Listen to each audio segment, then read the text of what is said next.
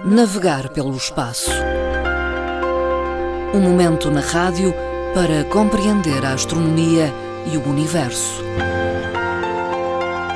Colaboração da Associação de Astronomia da Madeira.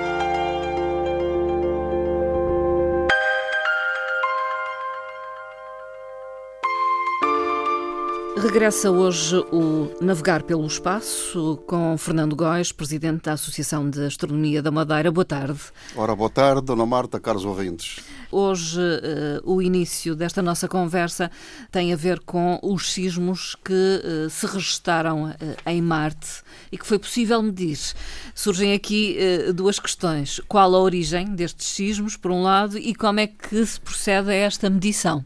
Ora bem, isto, vamos entrar numa questão que é propriamente um especialista em geologia, mas a astronomia eh, passou a investigar, como é natural, todas estas questões em pormenor de todos os planetas, porque é extremamente importante para saber o, vamos lá ver, a origem exata de como é que se formaram a, o sistema planetário. Ora bem, isto acontece já, nós sabemos com o nosso próprio planeta como é que as coisas funcionam, que é a Terra. Na, na Lua também, recentemente, a partir de 1969, fomos conhecendo em pormenor e já sabemos o que é que se passa, como é que se processam os sismos. Agora, na questão de Marte, é, é nova. Hum porque só a partir de 2018, com a sonda InSight, que pousou em Marte e que está numa zona chamada de, no nome grego, Kerberos, eh, instalou-se ali e eh, foi instalado um sismógrafo de, de tecnologia muito sensível, portanto muito potente, colocando aqui este, equipamento ao nível melhor, dos melhores equipamentos que nós temos cá na Terra, eh, a verdade é que temos feito uma comparação com os sismos que acontecem em Marte. Mas como é que eles acontecem Sim. propriamente dito? Sabemos que na Terra os sismos têm uma origem que é desenvolvida através das placas, deslocação ou movimento das placas tectónicas. Portanto, a Terra tem placas tectónicas que se movimentam, que se deslocam, que se contraem, que se sobrepõem e provocam eh, uma série de sismos de grande magnitude, quer através da, da, da crosta, quer através de, dos mares, dos oceanos. Isto é medido através de duas escalas, que é a escala de Richter e a escala de Mercalli, como nós sabemos todos, e a partir daqui fazemos então a tal comparação com a questão de Marte. Enquanto na Terra nós sabemos que os sismos têm um nome que nós começamos a designar logo desde o início, terremotos, Sim. em Marte chamam-se Marte-motos. Portanto, a questão da sismologia, a investigação da, da sismologia em Marte é recente, a partir de 2018, com a sonda OnSite. E o que é que se verifica concretamente em Marte? Marte não tem placas. tectónicas. Isto é, pelo menos até agora não está provado que efetivamente elas existam. Hum. Mas a verdade é que também não está excluído que, possam, que se possam encontrar. A estrutura interna de cada planeta dá origem a que seja de uma forma muito similar, muito especial, fazer esta investigação. Em Marte, não havendo então as, as placas tectónicas, todavia tem regiões o caso de Kerberos, na zona onde está instalado o, a sonda InSight, eh, que é uma zona de grande atividade, ou pelo menos geologicamente muito ativa uhum. e até inclusivamente de vulcânica. Uhum. Tem eh, alguma Vulcões. atividade vulcânica, à semelhança de outras zonas de Marte. É a partir daqui, instalado o sismógrafo, esse sismógrafo foi instalado precisamente ao lado da sonda InSight, eh, a uma pequena distância, tem um cabo de alimentação que lhe está ligado à sonda e esse cabo é altamente sensível. A verdade é que já tiveram que fazer algumas modificações neste cabo de alimentação, porque a sonda, em vez de estar a detectar sismos, estava a detectar os ruídos dos ventos. Portanto, deram uma, uma ordem de comando ao robô ao braço Sim. robótico para enterrar o cabo de alimentação na areia de Marte. A partir daí é mais fácil e no momento atual já estão de uma forma mais rigorosa a fazer esse controle. Porquê? Porque os, os últimos sismos que se verificaram agora em Marte, em março hum. passado, tem uma, uma magnitude de entre 3 e 4. Portanto, já é significativo. Já muito sensível. Hum, mais elevado do que isto, até o momento não se encontra. Portanto, hum. significa que Marte ainda não se detectou sismos de grande magnitude como, como, eh, enfim, como se encontra cá. Mas porquê? Precisamente pela semelhança ou pela não semelhança que existe com a Terra. Uhum. Porquê? Não há oceanos em Marte. Os oceanos na Terra, como todos nós sabemos, têm uma, uh, têm uma coisa muito importante, é que atenua os sismos. Uhum e atenando os sismos, apesar de provocar maremotos que são destruidores, todavia atenuam os sismos das placas, os movimentos das placas. É isso é extremamente importante. Não acontece em Marte. Hum. Ora, em Marte é a questão da atividade geológica, é a questão da atividade vulcânica também.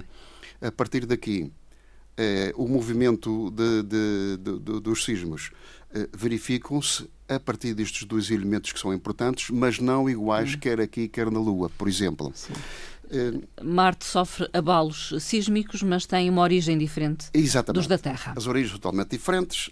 É, não tem a ver com as falhas tectónicas como nós conhecemos, que são aquelas hum. que se verificam cá na Terra.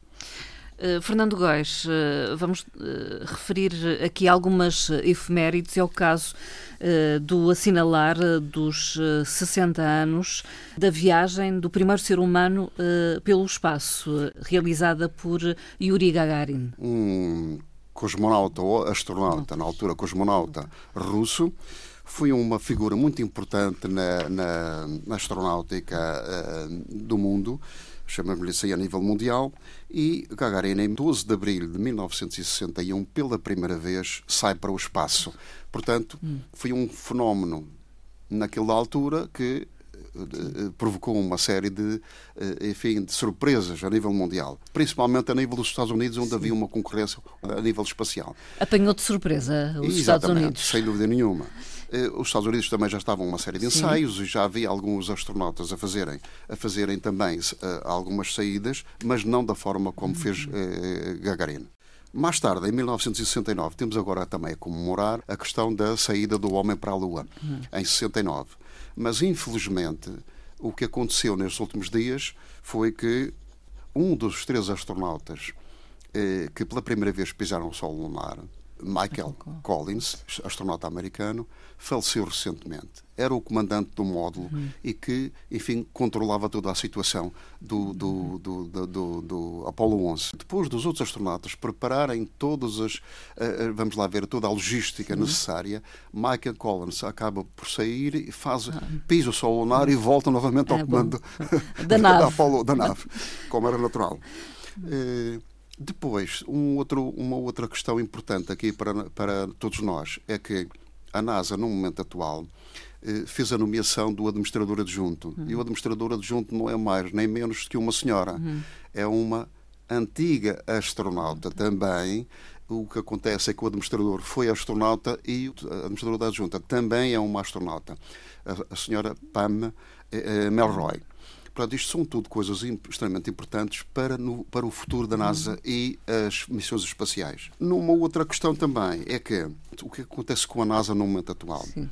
Preparando a ida ou as viagens à Lua, as próximas, que Sim. já se verificarão em 2024, estão previstas para 2024, eh, em 2028 e 2030 para Marte, eh, faz uma parceria com a SpaceX, com uma empresa privada, para usar quer o módulo de viagem, quer o foguetão que vai levar os astronautas à, à Lua, primeiramente. E então é a SpaceX. SpaceX de Elon Musk. De Elon Musk. Portanto, é uma coisa extremamente importante, porque são aqueles que têm maior capacidade e que estão mais bem preparados tecnicamente para essa viagem e para equipar todos os astronautas e levar inclusive a carga necessária uhum. até ao nosso satélite natural. Portanto, será um futuro mais, mais uh, esperançoso face à tecnologia que já está preparada por Elon Musk. Vamos eh, fazer uma referência à pergunta que deixamos no último programa. Eh, a pergunta que na altura fizemos uh, tinha a ver com o movimento de rotação nos planetas e perguntávamos em que sentido esse movimento se processa. Isto é uma pergunta muito simples. É, é daquelas de pesquisar no da Google não? e que lá está. Portanto, a verdade é que infelizmente não obtivemos uhum. nenhum, novamente não obtivemos nenhuma resposta. Mas é uma, uma resposta muito simples Sim. e é esta. Os planetas todos, formando-se a partir da nuvem molecular, é-lhe imprimida uma, uhum. uma, uma rotação eh, gravitacional primária ou inicial que é no sentido direto dos ponteiros do relógio. Uhum. O que é que acontece com os planetas? Uhum. Todos eles se processam da mesma forma? Também não é. Não. Por razões que não sabemos, mas enfim, circunstâncias fortuitas da gravitação ou, ou choques eh, entre matéria eh, estelar ou matéria planetária que no momento da formação dos planetas devem ter chocado, entre chocado com violência e acabaram por colocar os planetas em rotação contrária. Choques entre choques, etc., nos primeiros 800 milhões de anos da formação do Sistema Solar. E nesse caso temos que planetas? Temos, temos então dois planetas com uma rotação especial. É o caso de Vênus, onde, se estivéssemos em Vênus, veríamos o Sol nascer no oeste e pôr-se no leste, portanto, no sentido contrário. contrário do que se encontra na Terra. Portanto, faz um movimento de rotação contrário àquele que nós eh, pensamos. Por outro, por outro lado, no planeta Urano, por qualquer motivo, ele, em vez de estar com, com o eixo de rotação mais ou menos direto ou com uma pequena Sim. inclinação, faz ao contrário por isso é chamado o planeta dorminhoco. Deitou-se. Está deitado. Ora, deitou-se, faz a rotação vertical, mas uma rotação direta, mas no sentido vertical. Uhum. Portanto, está permanentemente deitado, chamemos-lhe assim, com o eixo deitado. Ora, isto é outra situação em termos de movimento, movimento que lhe dá uma característica uhum. muito própria. Próxima questão, uh, Fernando Góes. Próxima questão deriva daquilo que nós acabamos de falar agora, agora mesmo. Como se chamam os astronautas, os três primeiros astronautas que pousaram na Lua o Sol lunar pela primeira vez em 20 de julho de 1969.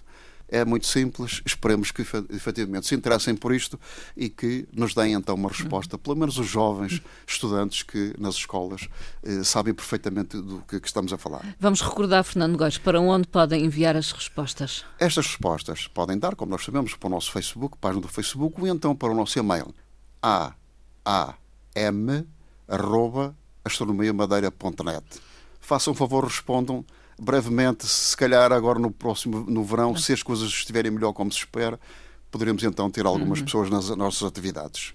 Vamos esperar que sim. Fernando Gás, obrigado uma vez mais pela Muito sua obrigado. participação. Até à próxima. Então. Até à próxima.